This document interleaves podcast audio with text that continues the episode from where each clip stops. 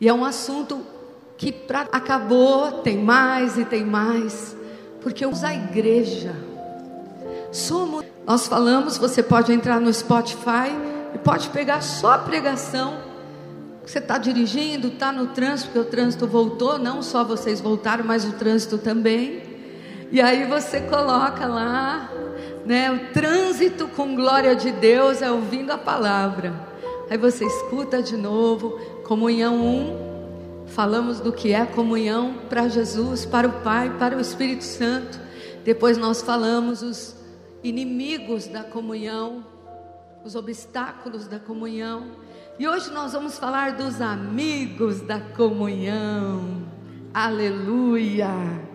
Diga comigo, a igreja é a família que Deus escolheu para ele. Vamos dizer de novo? A família, ou melhor, a igreja, é a família que Deus escolheu para ele.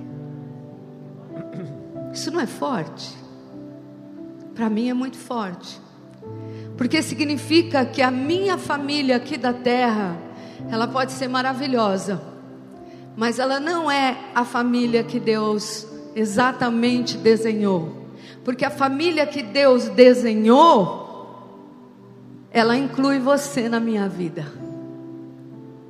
A família de Deus é a igreja. Muitos têm um histórico familiar maravilhoso, mas uns têm histórico familiar péssimo, horroroso, triste. Então, como é que ia ficar? Então, uns iam ter a bênção de Deus na sua família, outros não. Ia ser uma confusão, não ia? Então, o Senhor, para tirar toda a confusão, Ele fala: Pera um pouquinho, não é a sua fé que eu escolho, é a família da fé, é a família que eu junto debaixo da minha paternidade. Que tremendo. E quando a minha família pessoal está inserida na família de Deus, que é a igreja, eu me torno também uma grande bênção para as famílias da terra. Aleluia. Então, queridos, fazer parte da mesa da comunhão da família de Deus é uma transformação, é coisa para valente.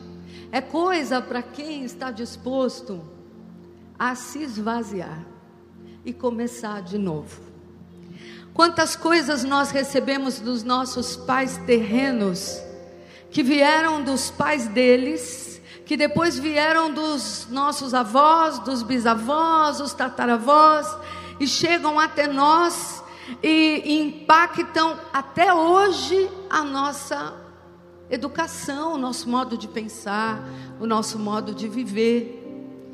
E lá em 1 Pedro 1,18 diz assim: sabendo que não foi mediante a coisas corruptíveis como prata e ouro que fomos resgatados do nosso fútil procedimento que os nossos pais nos legaram. Uau! Tem muito joio no meio desse trigo, né? Aquilo que os nossos pais, os nossos avós, os nossos bisavós deixaram no terreno da nossa vida, da nossa cultura como pessoa, muitas vezes fútil, joio, coisa que não edifica, coisa que não tinha que estar. Então a maneira que essa futilidade, essa herança errada, está dentro de nós. O Senhor está dizendo aqui que quando entramos para a família dele, nós temos que zerar tudo isso. Um aleluia. Novamente criados, novamente temos que ser educados. Amém, filhos? Carregamos a cultura dos nossos pais terrenos e muitas vezes essa cultura é totalmente diferente do que o Pai Celestial espera de nós.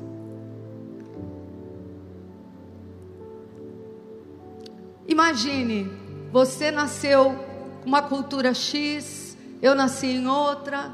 A minha avó era russa, judia, alemã. O meu avô italiano da Calábria. E saí eu. Você tem o seu histórico. Você tem a, da onde você vem. E casei com um árabe, que a mãe é francesa, egípcia e o pai é libanês. Olha a miscelânea. Olha, né, a situação. Um acha que tem que falar uma coisa, um acha que pensa de outra, outra, né?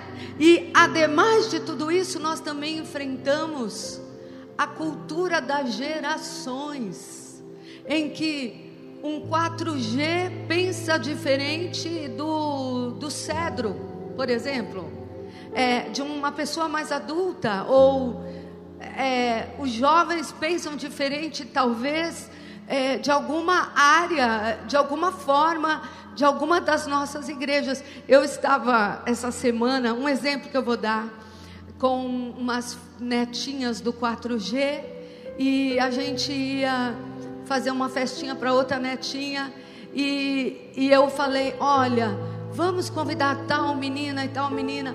Ai, apóstola, mas a que vai fazer aniversário não conhece. Mas que ótimo que ela não conhece. Aí ela vai ter mais uma amiga. Eu falei, eu não tinha pensado nisso, né? Porque a gente adulto vai dizer: Ah, eu não conheço, eu não vou nesse aniversário. Ela vai ganhar mais uma amiga. Olha que tremendo.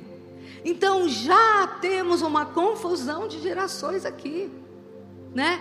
Do meu netinho Samuel ele chega na minha casa, ele me dá um beijo, oi vovó. Chega, pega o controle que é complexo, coloca no YouTube, coloca a senha dele, coloca o perfil dele e o idioma que ele quer escutar. Eu fico assim, Jesus, quantos anos você tem? Seis aninhos. Senhor. Agora você imagina tudo isso aqui todos nós na mesma casa, entendendo que temos que sentar na mesma mesa, família, resolvendo viver em comum. Diga comigo, só a graça. Só a graça. Só a graça. Eu digo isso lá em casa todos os dias. Só a graça. Se não decidimos morrer, das nossas crenças e realmente nascer nesse reino que temos um só Pai, vai ser quase impossível avançar. Cristo é o cabeça do corpo e nós somos o corpo. E o corpo tem que obedecer o comando da cabeça. Eu só estou movendo essa mão porque o meu cérebro está dizendo para mover essa mão. Senão não ia mover. Então nós temos que ser, diga comigo, harmoniosamente, harmoniosamente unidos. unidos. Uau! Isto é só o Espírito Santo que faz. Aleluia. Nós já falamos dos inimigos da unidade. São muitos, não falamos de todos, não. Mas hoje eu, eu orei, eu senti que Deus quis, queria que eu falasse sobre os amigos, as coisas que a gente, se a gente tiver na unidade, é como se a gente dá adubo para a nossa plantinha ficar mais forte. Quando nos esforçamos em viver essa cultura do reino, quando nós nos inclinamos ao que agrada ao Pai, nós vamos entrar numa mesa que cura, numa mesa que que veste a nudez, uma mesa que abraça no frio. Aleluia. Efésios 4:13, pastor. Efésios 4:13. Até que todos cheguemos à unidade da fé e do pleno conhecimento do Filho de Deus, a perfeita varonilidade à medida da estatura da plenitude de Cristo. Diga comigo, eu tenho que chegar nisso. Chegar nisso. Que tremendo. A estatura de Cristo. Eu e você temos um alvo aqui na terra. Ficar mais parecido com o nosso Pai, com o nosso Senhor. Aleluia. Unidade da fé. Unidade da fé. Pleno conhecimento. quando você vem, quando você ouve a palavra, quando você está ligado, quando você está no mesmo espírito, quando você está buscando, quando você está querendo mais, um conhecimento pleno vai tomando conta de você. A medida e a estatura de Cristo, do meu Mestre. Amigos da unidade. É uma lista que nos leva a pagar um preço. Você está pronto para pagar esse preço? Ah, gente, é fácil ser crente de mentirinha, ser crente que frequenta a igreja, mas o Senhor está te chamando, neste tempo de prova de fogo, de fornalha acesa, porque se você não for autêntico, você vai derreter, mas se você for ouro, você vai ficar mais moldado e mais bonito. Aleluia. Ele foi me direcionando. Escreve aí, se você tiver um lugar para escrever. Número um, a primeira lista que aumenta a comunhão chama-se concordância. Incrível é a concordância no reino de Deus. Que poderosa ela é. Você que já fez a o o Pedra Angular, o Casados, você sabe que tem um capítulo lá que só fala da concordância. Porque é impossível caminhar junto sem a concordância. Lê para nós, Mateus 18, 19. Mateus capítulo 18, versículo 19. Em verdade também vos digo que se dois dentre vós sobre a terra concordarem a respeito de qualquer coisa que porventura pedirem, ser-lhe-ás concedida por meu Pai que está nos céus. Que espetacular, né, gente? Deus ama quando eu concordo com você e você concorda comigo. Há um poder tão grande. Aleluia! Ele liberou uma palavra que atravessa todos os séculos, eras, tempo. É que quando eu e você concordamos, nós estamos ligando uma dinamite poderosa. Estamos vivendo uma palavra profética que se cumprirá em seguida, porque ele disse: quando vocês concordarem, eu vou endossar. Aleluia. Deus gosta de ver seus filhos concordando em objetivos. Quando a gente fala amém, o que, que a gente está fazendo? Concordando. Amém? Amém. Amém? Você concorda? que quando a gente fala, faz as coisas juntos, nós selamos um foco. Então nós sabemos aqui na casa do Senhor, nesta casa que se chama Casa Firme, que nós temos uma concordância com o nosso apóstolo. Queremos avivamento. Quem vai dizer amém? Amém. Selo, eu ligo isso na minha vida. Amós 3:3. Amós, capítulo 3, versículo 3. Andarão dois juntos se não houver entre eles acordo? Já começa no casamento, na unidade do casamento. É, não existe isso, a noiva casar obrigada ou casar, não existe mais, é só na novela. Quando você vai casar com alguém, você precisa checar não se ela é uma Barbie, uma Miss, uma maravilhosa, cabelo rosa. Você tem que checar se ela tem concordância com você. Viu, meninos? Viu, homens? Concordância. Sabe por quê?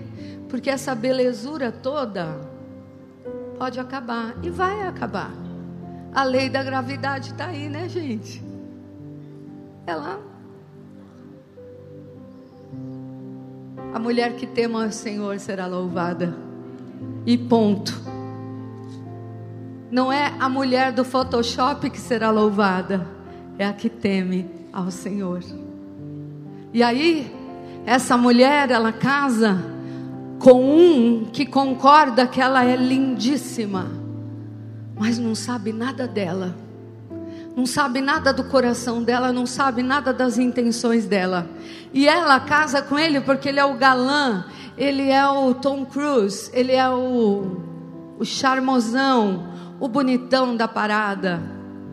Mas nunca perguntou o que ele crê, o que ele pensa, o que ele. Aí casa, aí concorda no casamento, concorda, mas não concorda nas coisas mais importantes da vida que são os pilares, não concorda na fé. Por isso que a Bíblia diz que o jugo desigual é um perigo.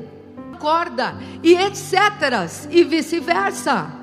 E o que vai acontecer com esse casamento? Um vai para a direita e outro vai para a esquerda. O que, que vai acontecer? Nada. Vai acontecer confusão. Lá em casa é assim. Quando nós vamos fazer alguma coisa séria, relevante, importante, nós temos que concordar. Enquanto os dois não concordam e não têm perfeita segurança no que estamos concordando e pedindo, nós não damos nenhum passo. Porque não vai dar certo, não vai.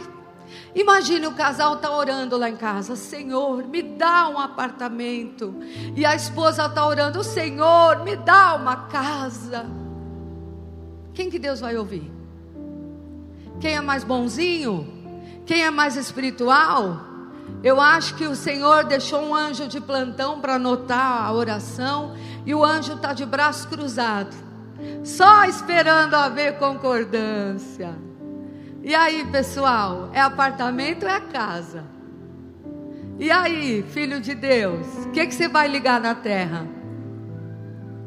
Aí, quando você estiver sabendo o que você quer, aí você ora. Com ela, a concordância. Aleluia. Que poder. Olha, por isso que o casamento é poderosíssimo. O poder que há na concordância do casamento. Porque no casamento você está andando com a pessoa e vocês estão na mesma estrada. E aí, sabe, tem que concordar. Nosso filho vai estudar em tal escola. Ai, não, mas eu gosto daquilo. Ah, não, ele vai fazer faculdade de medicina. Ah, não, é direito. E aí é uma casa dividida que não fica de pé. Mas a casa que concorda Toda vez que há uma situação, eu e o apóstolo concordamos, ligamos, Deus começa a desenrolar o mistério. Mas se você não está casado, se você está num momento solteiro, né? O que, que você faz? Escolhe um companheiro de oração, uma companheira de oração. Aqui tem muitos fala para essa pessoa: vamos orar junto. Me ajuda em concordância. Eu tenho filhas que me ligam, apóstola. Eu estou com esse projeto. Vamos orar em concordância? Vamos orar em concordância. É de Deus. E a gente começa a ligar e Deus opera. Então a concordância é uma amiga da comunhão. Aleluia, porque a minha vitória é a sua e a sua vitória é a minha porque a gente está concordando com isso. Aleluia. Que tremendo. Há orações, então, queridos, que nunca vão ser escutadas e respondidas, porque não há concordância. E a concordância vai desatar todas as coisas. Lembra quando o pai disse: haja luz e houve luz? Por quê? Porque houve concordância no céu. Quando o Pai diz façamos os luzeiros, façamos, Ele está falando no plural. Havia concordância na Trindade. E se não houver concordância nessa mesa aqui, a gente não sai do lugar.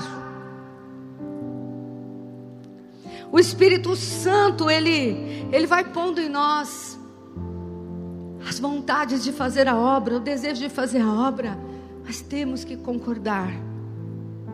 Aleluia. E olha, é melhor você gastar bastante tempo dialogando exaustivamente para chegar numa concordância do que andar sem ela.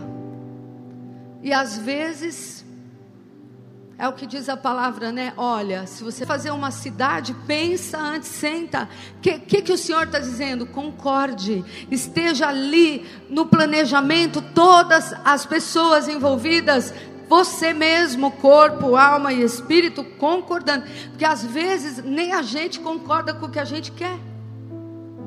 Como é que fica isso? Que oração confusa é esta? Então Deus está nos dizendo, queridos, que a oração da concordância, o dizer eu estou com você nisso, estamos juntos, é um selo poderoso da família de Deus, porque Ele decretou que seria assim.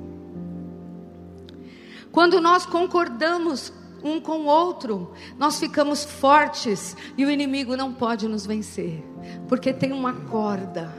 O cordão de três dobras não pode ser rompido, porque eu, você e o Senhor concordamos com a mesma coisa. Aleluia. Filipenses 2:2. Filipenses capítulo 2, versículo 2. Completai a minha alegria, de modo que penseis a mesma coisa, tenhais o mesmo amor, sejais unidos de alma, tendo o mesmo sentimento. Concordar é acordar é pensar a mesma coisa, aleluia. Havia momentos que Satanás e a situação, porque não é tudo Satanás, não, às vezes é a situação que você está vivendo, está querendo fazer você sair do acordo, da concordância.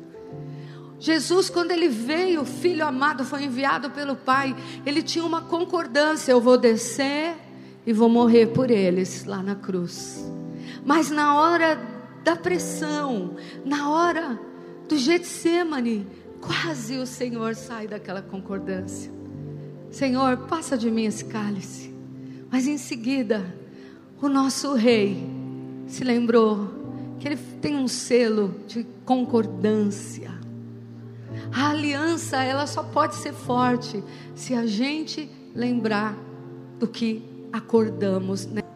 Ela então fica intacta e forte. Aleluia. O nosso rei concordou com o plano de Deus redentor.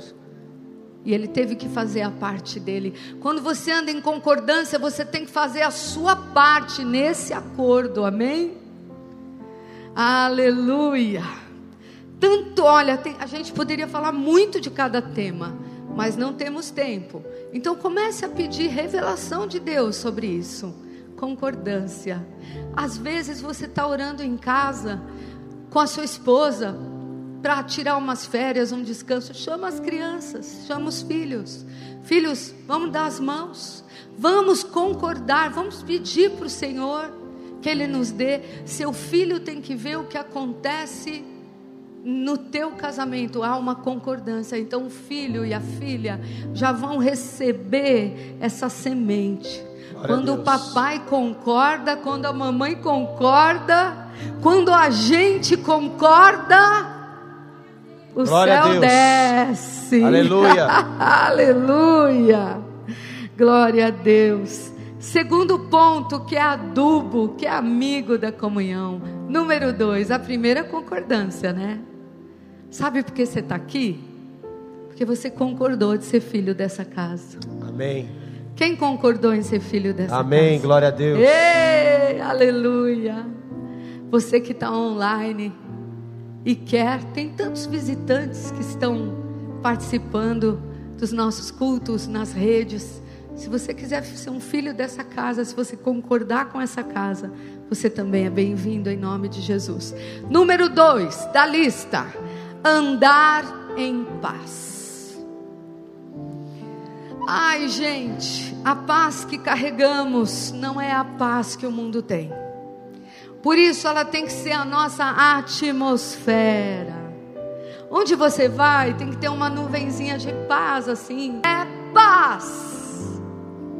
Eu já contei para vocês que uma vez havia, eu estava vivendo um tempo de muita tribulação, de muitos conflitos, de muitas coisas, e eu fui dormir triste e eu acordei com um grito no meu ouvido, mas um grito assim de me quase cair da cama. Era um grito, era uma voz que dizia assim, ó, só isso. Paz! Uau. vou esquecer, porque eu quase caí da cama. E aí o Senhor me disse que era, como se fosse um anjo que estava gritando no meu ouvido. E eu tinha esquecido da paz. Eu estava vendo mais o problema, eu estava vendo mais a tribulação, eu estava vendo mais as afrontas, mais a conversinha, e eu esqueci. Eu esqueci da paz. Eu quero te dizer que a paz é uma coisa que você precisa ativar ela na sua vida. E aquela hora, aquela hora eu, eu fiz uma, uma palavra sobre paz, que em breve eu vou ministrar aqui uma palavra grande. E a, aquela revelação entrou dentro de mim, e o Senhor me disse: Filha, volta para o reino da paz. Você é minha, você foi comprada, você saiu do império das trevas e você veio para a minha paz. E às vezes nós aqui, queridos, esquecemos dessas três letrinhas. Lá no céu, tudo é estabelecido em paz. Jó 25, 2. Jó capítulo 25, versículo 2. A Deus pertence o domínio e o poder. Ele faz reinar a paz nas alturas celestes. Aleluia. Paz. Você vai no Oriente Médio. Você pergunta: o que, que vocês querem?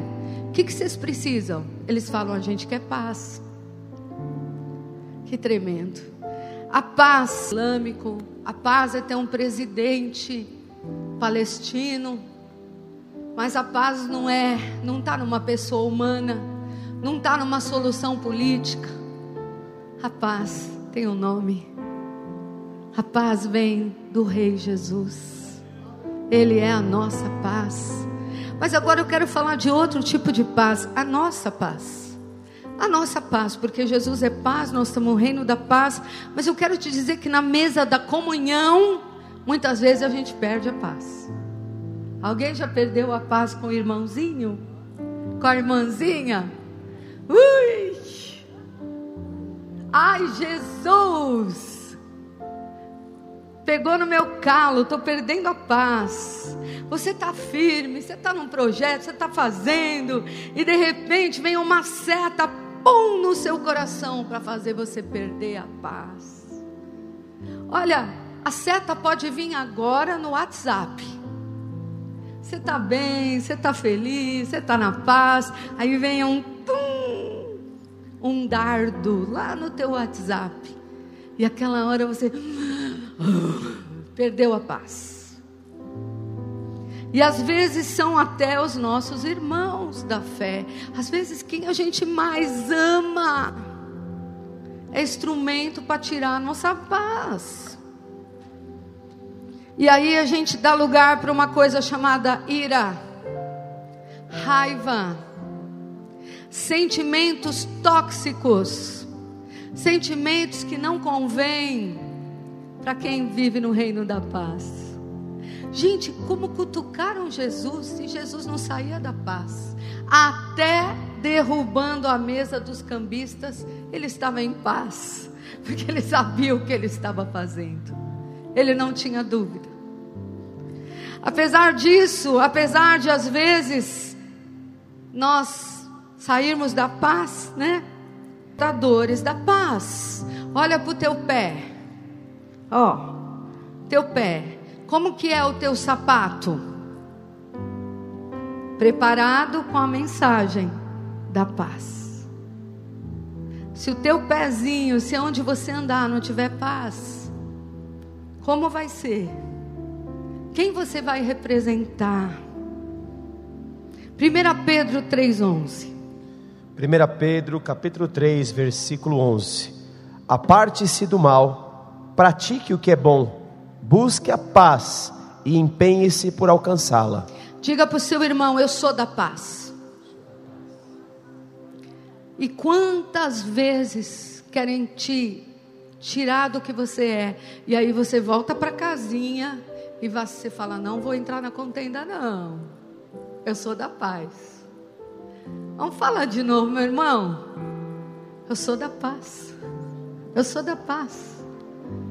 Eu não sou da contenda, eu não sou da briga, eu não sou Dizem, né? Não é um negócio aí que o mineiro entra na briga, não sei o quê. Não tem aí um negócio aí que fala? Vocês já ouviram a piadinha que o apóstolo fala do, do crente nordestino que se converteu? Que agora ele é da paz. Aí ele foi evangelizar. Pegou o facão, pôs no pescoço do rapaz. Tu vai se converter ou não vai? Porque eu sou da paz. E às vezes a gente é da paz, mas está com a faquinha para cortar a orelha do mal. Você é da paz, querido. A paz não é guerra. A paz não é briga, não é confusão. A paz, ela tem um poder de desatar o nó. A resposta branda desvia a ira.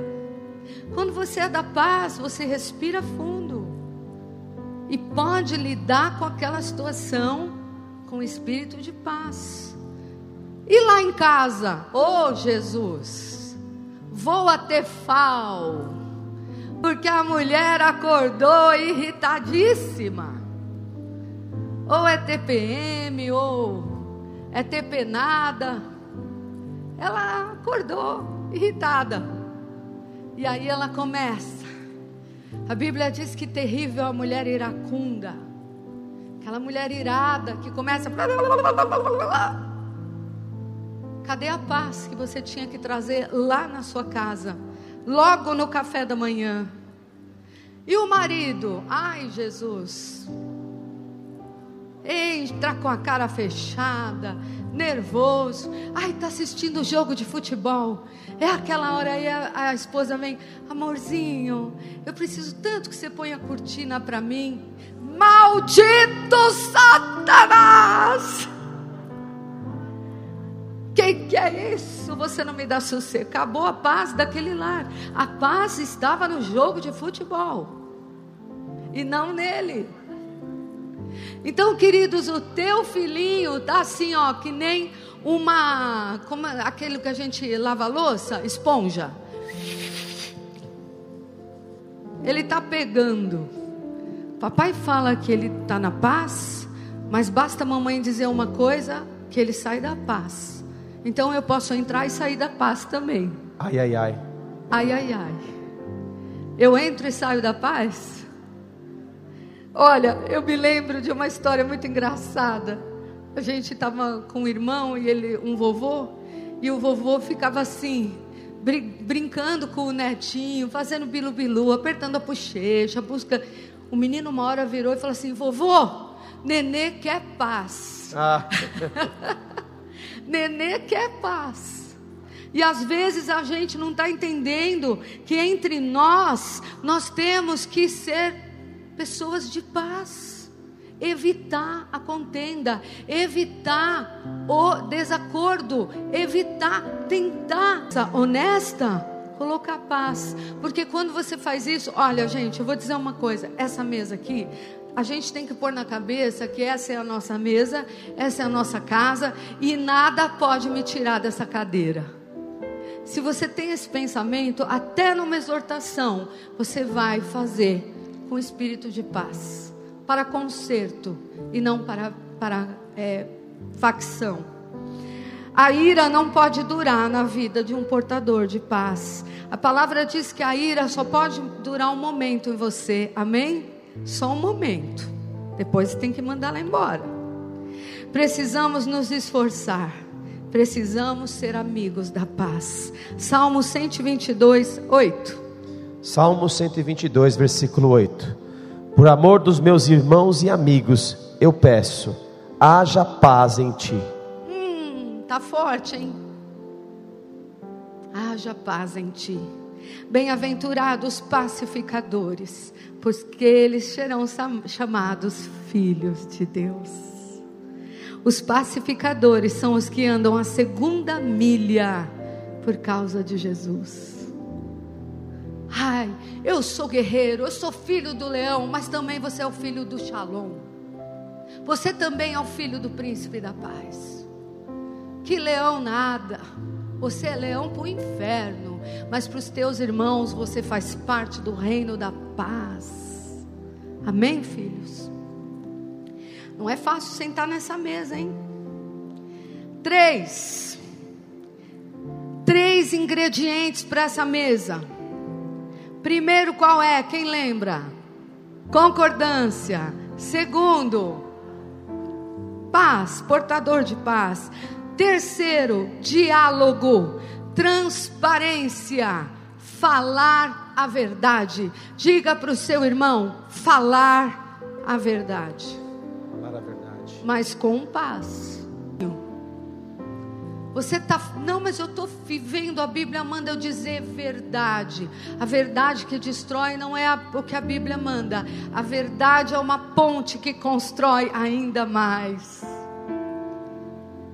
Provérbios 12, 17. Provérbios 12, versículo 17. O que diz a verdade manifesta a justiça, mas a testemunha falsa a fraude. A concordância traz paz. E a paz se alcança num diálogo, muitas vezes. Concorda comigo? Concorda comigo? A verdade manifesta a justiça. Você está colocando para outra pessoa a verdade daquela situação. Mas quando você é falso, quando você está escondendo a verdade, a verdade, quando você não é transparente, você é uma fraude. Você se torna um problema. Provérbios 16, 6. Provérbios 16, versículo 6. Pela misericórdia e pela verdade se expia a culpa, e pelo temor do Senhor os homens evitam o mal. Pela misericórdia e pela verdade se expia a culpa. Por isso que nós falamos: se você tem um pecado, um pecado oculto, você tem que confessar a verdade. Procure o seu pastor líder, aquela pessoa espiritual de confiança, que vai ser misericordiosa com você em te ouvir, em entender, em ministrar. E aí você vai falar a verdade, e aquela culpa que te angustia, que te oprime, vai sair de você. Por que, que uma pessoa, quando ela comete um crime, ela é pressionada, pressionada, pressionada, ela sustenta mentira, sustenta mentira, mas a pressão é tão grande que ela precisa vomitar a culpa. Nós estamos aqui uns aos outros para agir com misericórdia. Por isso, não guarde, não guarde uma mentira, uma falsa verdade, um sofisma no teu coração, porque senão a tua culpa não vai ser espiada. Você tem que falar, você tem que vomitar, você tem que dizer. Olha que forte, Jeremias 9:5. Jeremias capítulo 9, versículo 5. Cada um zomba do seu próximo e não falam a verdade, ensinam a sua língua a proferir mentiras, cansam-se de praticar a iniquidade. Quando você não fala a verdade, você está zombando. Eu sempre falo, quando a pessoa não é verdadeira, ela está colocando sujeira debaixo do tapete. Parece que está limpo, mas tem sujeira debaixo do tapete. Que só quem varreu sabe, né? Só quem varreu sabe que tem ali uma sujeira. Lá no mundo as pessoas não falam a verdade. Lá no mundo elas têm que mentir. Lá no mundo elas têm treinamento até do marketing daquele produto que ela está vendendo. E a gente é bobinho, gaiato, e a gente pergunta para o vendedor: mas esse produto é bom mesmo? Às vezes o produto é ruim, mas a pessoa, maravilhoso. Porque senão ela perde o emprego. Mas aqui na casa de Deus, não. Aqui na casa de Deus, nós temos que falar a verdade, amados. Porque se você ficar escondendo o jogo, se você ficar escondendo coisas no seu coração, aquilo vai virar um tumor aquela, aquela célula tóxica da mentira ou de não soltar a verdade da situação, aquilo vai se juntando com outra célula, e aí um outro, uma outra situação acontece, vai juntando naquela, e junta naquela, e junta naquela, de repente é um tumor tão grande que é impulso do início. Lá em casa é assim. A gente brinca DR, né? DR. Qualquer encrenca pedra angular, SOS pedra angular. Mas às vezes a gente quer que o outro resolva uma coisa que a gente tem que resolver. Tem dia que eu falo assim, amor, senta na cama aí, vamos conversar. Ó, oh, senti isso, achei isso. Achei que você agiu assim comigo, meu coração está pesado, eu preciso falar para você a verdade do meu coração. E ele me escuta, abre os olhos assim: Nossa, mas você estava pensando isso? Não, é aquilo, aquilo, aquilo, aquilo. Por quê? Porque às vezes alguém te magoa, alguém te ofende, e você, porque você não falou a verdade para aquela pessoa, você vai dando tratos à bola, e de repente você passa o dia assim, ó, rangendo o dente. Ele não me ama. Por que, que ele fez isso? Por que, que ele falou aquilo? Ele não gosta de mim mesmo. Ele e era só um esclarecimento. Era só um falar a verdade. Gente, marido e mulher não pode virar o dia sem falar a verdade. A verdade do que sentiu. Aquela palavra me doeu. E quando o pastor reconhece, ele fala: Eu recolho essa palavra no mundo espiritual. Eu digo que você não é isso, que você é isso, que você é aquilo. E começa a me abençoar. E eu faço a mesma coisa com ele falar a verdade. Se você não fala a verdade para o seu cônjuge, começando lá em casa, começando com os seus filhos, começando hoje na tua vida, como você vai ser um filho que vai falar a verdade nessa mesa? Se lá no test drive, que é na tua família, você não fala, que será na família de Deus. Não, eu quero ficar bem na fita. Não vou falar, pastora. Mas por que isso não vai? Não, não, eu amo demais você, está tudo bem. E não está nada bem. Às vezes alguma coisa assim bobíssima.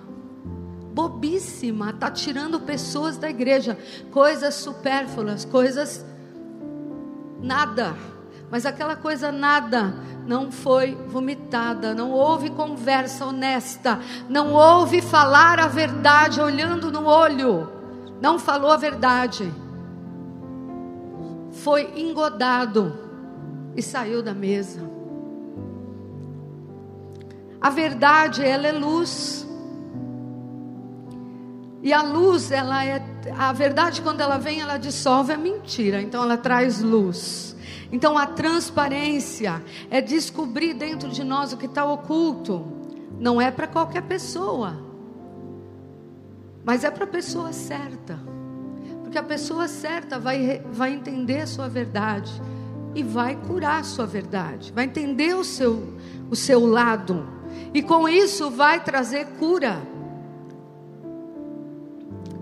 Quando alguém tem coragem de falar a verdade, essa pessoa já merece um voto de confiança. Pois é muito mais fácil mentir, mascarar e dissimular. Marido, esposa, nós somos acometidos por muitas coisas. Nós somos fracos muitas vezes. Não é nenhum problema, nenhum pecado você dizer a sua verdade para o seu cônjuge. Dizer, eu estou com vontade de praticar certas coisas, o meu coração não está bom, ora por mim. E às vezes um marido não pode falar certas coisas para a esposa porque ela vai achar que é ela, que o problema é ela, que é não sei o quê. Da paz, com os ouvidos do amor, da concordância, porque se aquela pessoa está te confessando uma verdade dela, ela já foi muito corajosa para fazer isso. Queridos, tem pessoas que cometem coisas fortes, como um adultério guardam aquele pecado um ano, dois, três, quatro, cinco, e no sétimo ano essa pessoa decide vomitar e falar a verdade. Meu Deus, vai ser difícil. Fale a verdade agora. Não espere sete, oito anos para falar a verdade, porque vai doer mais. Sabe o que, que a gente escuta? Que tem casamento que se não reconstrói, porque a esposa fala: se você tivesse me dito naquela hora a verdade, ou o esposo, eu teria te perdoado. Mas passou tantos anos e você não me contou. Então o pecado de não falar já ficou com o pecado de não confiar em mim. Já ficou uma bola. Fale a verdade. Você é da verdade. Jesus tem o cinturão da verdade. Você tem o DNA de falar a verdade. Se nós não falarmos a verdade na mesa da comunhão, nós não vamos subsistir. Provérbios 27, 5. Provérbios capítulo 27, versículo 5.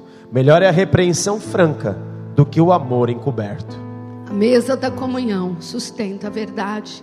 Queridos, o amor encoberto. Eu amo tanto que eu não vou falar. Porque se eu falar vai destruir. Não. A Bíblia diz que a repreensão franca é melhor do que o amor encoberto. Mas se eu falar, eu vou ouvir tanto. Mas essa repreensão que você vai ouvir é que vai te curar. É essa repreensão que vai te limpar. Nós temos que estar pronto para escutar, sermos pessoas que estão ali para libertar e não para afundar. A mesa da comunhão se sustenta na verdade. O diálogo tem que ser de rosto descoberto. Porque o rosto descoberto desfaz artimanhas do inferno, armadilhas emocionais. Nada do que você me falar vai, vai tirar a imagem que eu tenho de você.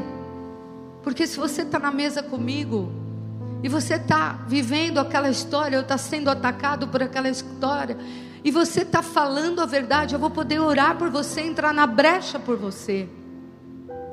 Romanos 9:1. Romanos capítulo 9, versículo 1. Digo a verdade em Cristo, não minto, testemunhando comigo no Espírito Santo a minha própria consciência. Ser honesto no diálogo resolve conflitos. 2 Coríntios 4, 2. 2 Coríntios capítulo 4, versículo 2. Pelo contrário, rejeitamos as coisas que por vergonhosas se ocultam, não andando com astúcia, nem adulterando a palavra de Deus. Antes, nos recomendamos a consciência de todo homem na presença de Deus, pela manifestação da verdade. Uau! Manifestação da verdade não andando com astúcia, consciência que anda na verdade. Olha, há uma frase do mundo que diz que a verdade dói, mas aqui nessa mesa a verdade cura. A verdade reconstrói. A verdade abre a porta para um recomeço. Alguns acham que falar a verdade é ser inimigo da pessoa. Gálatas 4:16. Gálatas capítulo 4, versículo 16. Tornei-me porventura vosso inimigo por vos dizer a verdade? Hum. Às vezes, né? Falar a verdade, olha, querido, essa atitude sua é por causa disso. A pastora não gosta de mim. Eu não sou tua inimiga, os pastores não são teus inimigos. Nós queremos te levar à cura da verdade, a verdade que talvez você não está vendo. Provérbios 27, 5. Provérbios 27, 5: Melhor é a repreensão franca do que o amor encoberto. Uau, tá ficando forte isso aqui, hein? Repreensão franca é melhor. Tiago 3,14. Tiago capítulo 3, versículo 14. Se pelo contrário tendes em vosso coração inveja amargurada e sentimento faccioso, Nem vos glorieis disso, nem mintais contra a verdade.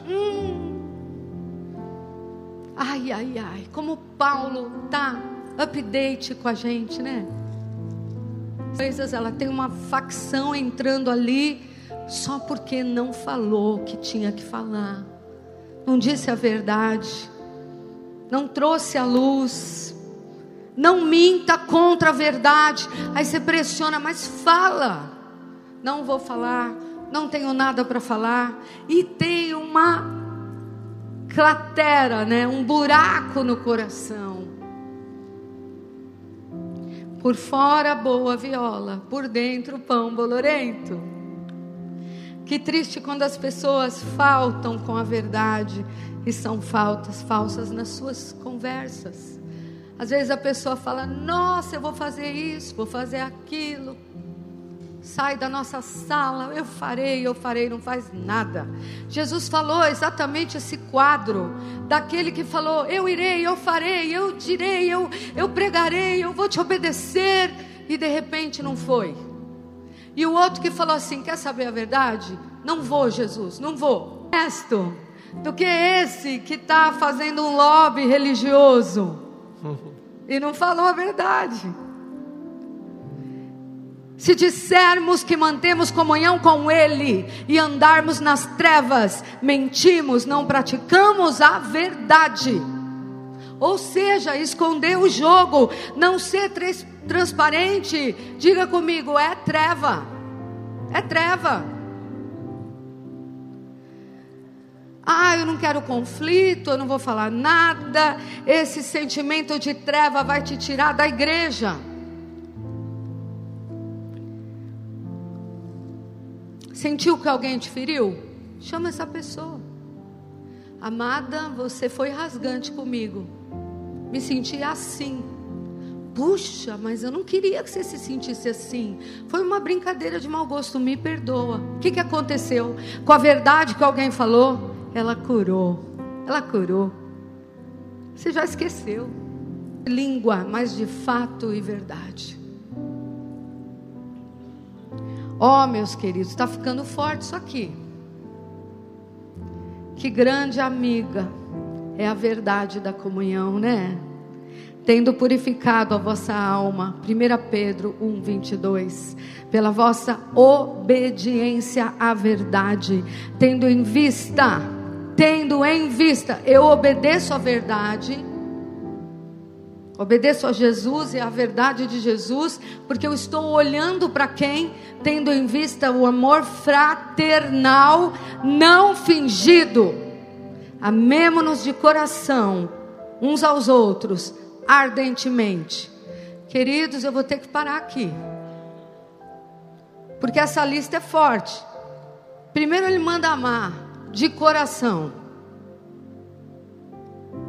Ele manda amar e não pode ser um amor fingido. Depois ele manda amar ardentemente. Próxima oportunidade que eu vou ministrar aqui, amém?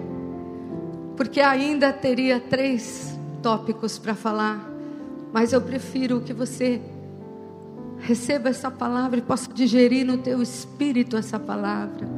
Concordância, paz, aleluia, verdade. Essas coisas te fazem ficar na mesa, te fazem ser a família de Deus. Eu estava ontem no funeral de um tio muito amado, um filho de Deus. Interessante que eu precisava, o meu pai não podia ir, estava muito longe. Era o irmão dele. A família estava ali, os meus irmãos também não podiam ir só podia ir eu. E naquela hora eu disse: Pai, eu vou te representar, Pai. Eu vou honrar o Senhor nesse momento de dor. E aí eu fui, e em nome do meu Pai. Eu estou aqui para dizer que o meu Pai disse que Ele está com vocês, que agora ele vai ser o pilar da família. Olha, o meu pai está dizendo que agora ele quer ser pai, ele vai continuar onde o nosso tio parou. Olha, o pai, o meu pai, eu não falei no meu nome em nenhum momento. É isso que o Senhor está querendo que eu e você façamos. Ah, Ele quer que eu e você falemos no nome dEle, Glória escondidos nele. Eu tenho minhas falhas, você tem as suas, mas quando a gente usa o nome dEle, nós precisamos procurar andar de acordo com Ele, porque senão não podemos representar a Ele. Você vai representar Ele como? Levando briga, discorda, contenta, raiva, ganância, ou você vai representar, eu vim aqui trazer paz no meio da dor, eu vim aqui abraçar e confortar, que você, filho de Deus, tem na sua boca. Vamos nos colocar de pé. Precisamos falar. A boca está cheia do que sente o coração. Como está o seu coração? Está cheia de mentiras e iras e raivas e conflitos e facções. Hoje é dia de falar a verdade para quem for. Procure essa pessoa e literalmente vomite a sua verdade para que haja cura e restauração. Porque aquilo que para você começou como uma montanhinha, agora virou uma montanha que não se transpassa. Ela virou tão grande que agora você não vê mais possibilidades. Mas essa é a casa da cura. Essa é a casa da possibilidade. Essa é a casa do milagre. Essa é a casa das entregas. Abre as suas mãos. Ondalabacenda labachúria. Diga assim comigo, Senhor, nesta manhã, perdoa-me, perdoa-me. Quando eu perco os princípios da família da fé, quando eu não entendo que eu sou da tua família e que eu preciso ser como tu me ensinas e como tu desejas que eu seja perdoa as discordâncias do meu coração. Senhor, eu quero andar em aliança de concordância. Eu quero falar a mesma coisa. Eu quero pensar a mesma coisa. Eu quero sentir a mesma coisa. Senhor, eu quero ser um portador de paz. Eu quero levar este reino de paz aonde eu for. Senhor, eu quero ser alguém que fala a verdade. A verdade vai ser. Eu quero ser verdadeiro. Eu quero ser transparente. Eu quero nos meus diálogos falar a verdade. Eu te pertenço, eu sou filho da verdade e não filho do pai da mentira. Ó oh, Espírito Santo querido. Eu oro pelos meus filhos nesta manhã. Eu oro por esta família da fé. Esta família linda chamada Casa Firme. Ajuda-nos. Ajuda-nos a colocar esses ingredientes na nossa comunhão. Ajuda-nos a sermos um em Ti, Senhor. Oh, estamos aliançados contigo, Pai.